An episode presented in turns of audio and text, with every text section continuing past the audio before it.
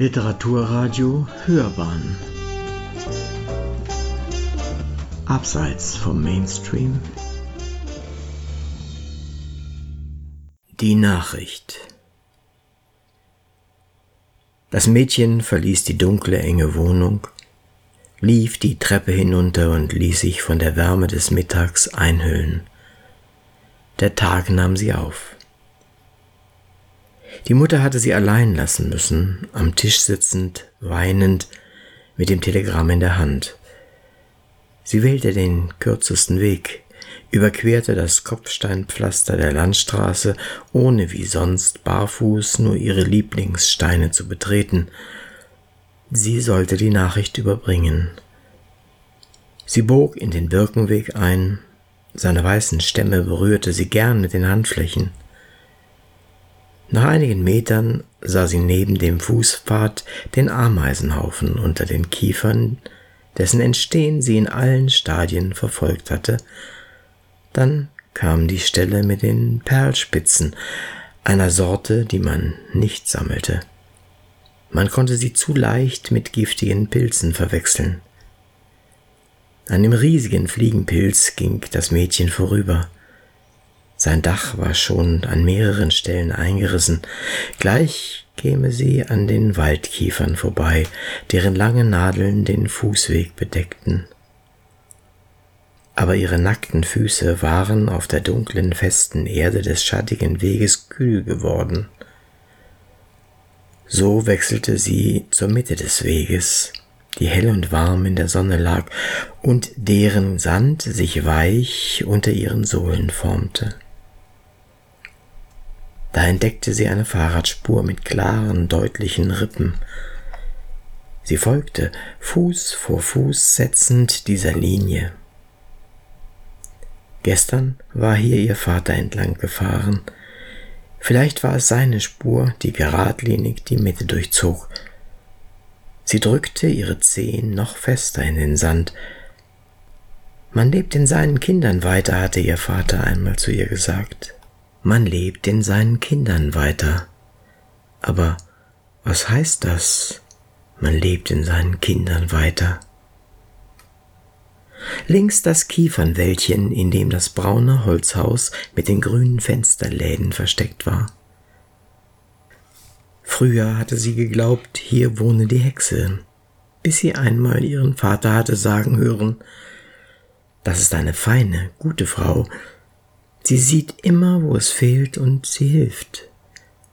Nun kam die Wegbiegung, dahinter gleich das Grundstück mit dem großen Hund, den sie fürchtete. Ihr Vater hatte ihn einmal freundlich angesprochen. Ruhig und entschlossen ging sie am Tor vorbei. Nichts rührte sich. Sie war erleichtert. Unter ihren Zehen spürte sie die Rillen der Fahrradspur. Die vielen Kienäpfel, die heruntergefallen waren, niemand sammelte sie hier auf. Aber hier würde auch sie nicht sammeln. Das war zu weit weg von zu Hause. Sie fand auch in der Nähe immer genug für den ganzen Winter. Da haben wir ein tüchtiges Kind, hörte sie ihren Vater sagen, wenn sie wieder einen ganzen Sack gefüllt hatte.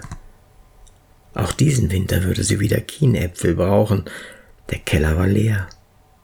Aber diesmal würde sie ihr Vater nicht loben. Jeden Tag im Winter würde das Kind wieder in den Keller gehen und aus der dunklen Kellerecke unter der Treppe die Kienäpfel zum Anheizen holen. Der Vater hatte sie oft begleitet, weil sie Angst vor Ungeheuern hatte. Nun musste sie es allein schaffen zwei mit Kiefern und Heidekraut bewachsene Grundstücke, das eine Gartentor mit dem Findling davor, das andere mit einer Laterne. Sie wunderte sich, dass sie den Weg schon geschafft hatte. Sie öffnete das schief hängende kleine Gartentor. Es sang beim Öffnen und Zufallen. Es klang wie eine Frage und Antwort.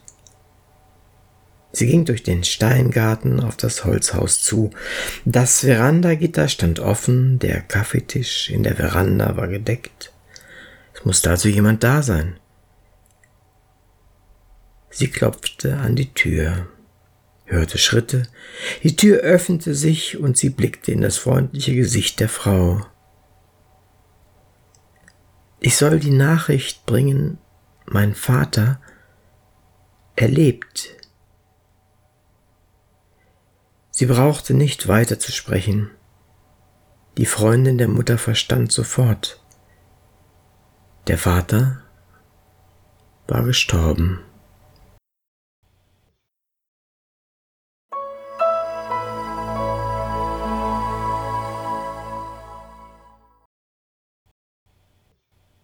Eine Stimme in ihr. Nie würde ich über Menschen schreiben, die noch leben und zu denen ich ein gutes Verhältnis habe. Nie über Menschen, die ich liebe. Ich möchte sie nicht verletzen, Sie werden in der Erzählung auf eine Rolle festgelegt. Unweigerlich geschieht ihnen Unrecht. Der Autor ist parteiisch, seine Sympathie liegt fest und bestimmt, wie er etwas sieht und empfindet. Und er ist ständig ein Beurteilender, ein Richter. Der will ich nicht sein. Nenn mir ein Beispiel, damit ich das verstehen kann, sagt er. Nun gut, nur dir erzähle ich eine kleine Begebenheit. Sie war wohl 15 Jahre alt, noch voller Träume und weniger welterfahren als die Mädchen gleichen Alters heute. Es war noch nicht lange her, dass sie ihre Zöpfe abschneiden durfte. Sie war verliebt in den jungen Mann aus dem Haus gegenüber, der brillant Klavier spielen konnte. Er kam zum Musizieren herüber und spielte die Schubert-Lieder und sang sie mit männlich rauer Stimme. Drüben hinterm Dorfe steht der Leiermann. Sie hört seine Stimme noch heute. Manchmal kam er mit einem Buch in der Hand und begann davon zu erzählen. Es waren Bücher, die bei ihm zu Hause als unchristlich und verderblich galten, wie er sagte. Druckreif und intelligent erzählte er die Inhalte den beiden Frauen, der Mutter und der Tochter oder las daraus vor.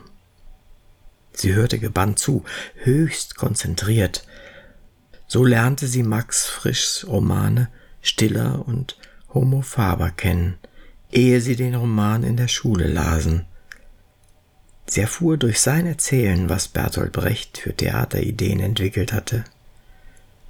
Sie wurde angeregt, Sartres Fliegen zu lesen und Camus die Pest. Meistens kam der junge Mann abends und sie war froh, dass sie ihre Schularbeiten gemacht hatte oder sie zuweilen auch auf den Morgen verschieben konnte. Das Zuhören, das Dabeisein war ihr wichtiger. Sie wollte auch nicht eher schlafen gehen als ihre Mutter. Sie wurde bei seinem Vortrag wacher und wacher und merkte nicht, wie die Zeit verging. Ihre Mutter ließ das zunächst auch geschehen. Aber eines Tages schickte sie ihre Tochter ermahnend zu Bett. Es kann sein, dass sie am nächsten Tag eine Klassenarbeit schreiben sollten. Widerwillig folgte sie und zog sich in ihr Zimmer zurück, welches an das der Mutter grenzte, in dem die beiden weiter zusammensaßen. Durch die Tür hörte sie das gleichmäßige, grummelnde Vorlesen, ab und zu unterbrochen von anderen Worten vielleicht Kommentaren, Diskussionsanfängen. Dann aber war es still. Ihr Herz klopfte. Was machten die beiden nun? Ihre Fantasie malte ihr aus, wie die beiden sich liebevoll umeinander bemühten. Sie stand leise auf, lehnte ihr Ohr an die Tür, hörte flüstern, Ihr schien zärtliches Flüstern. Sollte das wahr sein? Wurde nicht auch das Licht ausgemacht? Es schnitt ihr in die Seele, sie hörte ihr Herz schlagen so laut, dass sie fürchtete, die beiden könnten es hören. Ungeheuer erschien ihr, dass ihre Mutter ihr den angebeteten Mann wegnahm. Ernst, ja fast traurig hatte er sie immer angeblickt, so als habe er sagen wollen, du bist noch zu jung. Leider. Sie war sich sicher, dass er sie mochte. Der Gedanke kroch in ihr hoch, dass sie für ihn noch keine so adäquate Gesprächspartnerin sei wie ihre Mutter. Sie kannte sich natürlich schon besser aus in der Literatur und hatte selbst schon viel erlebt. Es war ihr klar, dass die Mutter sie los sein wollte an diesem Abend. Sie war allein. Sie fühlte sich allein auf dieser Welt. Es wurde ihr eng ums Herz. Sie hielt es nicht mehr aus. Sie rannte im Schlafanzug mitten in der Nacht die lange Treppe hinunter nach draußen, setzte sich an die Böschung und weinte. Die Trauer durchzog ein Strahl Hass, der sie erschreckte. Zugleich fühlte sie ihre Ohnmacht. War es nicht schon schwer genug, die Ordnung über alles liebende Mutter täglich mit Wohlverhalten zufriedenzustellen? Und nun sollte sie das ertragen? Ihr fiel ein, wie sie in der Konfirmandenzeit gehindert wurde, in die weit entlegene Kirche zum Gottesdienst zu gehen – wie musste sie darum kämpfen, tun zu dürfen, was sie für gut hielt und was ihr gut tat? Und wieder ist die Mutter das Hindernis für ihr Glücklichsein. Sie begann mit ihrem Vater zu sprechen, er würde sie verstehen. Ach, warum lebte er nicht mehr? Sie lehnte sich in Gedanken an ihn, sie ergriff seine weiche Hand, es wurde ihr ein bisschen wärmer. Sie suchte die Sterne am Himmel welcher beschützte sie? Eine Stimme in ihr fing an, ihr zu sagen, dass sie stark sei und kein Kind mehr. Die Stimme wurde stärker, aber dann gewann die Traurigkeit wieder Überhand und sie weinte, bis sie sich ausgeweint hatte und auf unerklärliche Weise getröstet fühlte. Sie merkte erst jetzt, dass es kalt war draußen und dass sie nur einen Schlafanzug anhatte. Sie stand auf und ging ins Haus. Leise tapste sie die Treppen hinauf, öffnete vorsichtig die Türen und legte sich in ihr Bett. Mag sein, dass das Licht nebenan wieder an war, dass sich die beiden wieder lauter unterhielten, Sie zog die Decke über den Kopf und schlief mit dem wohligen Entschluss ein, ihr Zuhause hinter sich zu lassen, sobald sie die Schulzeit beendet hatte. Na, wie ist es dir mit dem Erzählen ergangen? fragte er.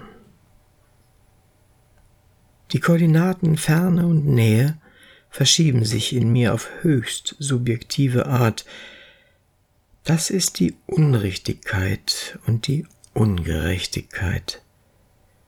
Naja, eben das Fiktive.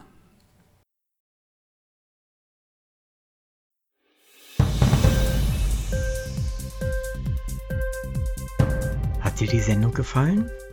Literatur pur, ja, das sind wir. Natürlich auch als Podcast. Hier kannst du unsere Podcasts hören. Anchor, Spotify, Apple Podcast, iTunes, Google Podcasts, radio.de und viele andere mehr.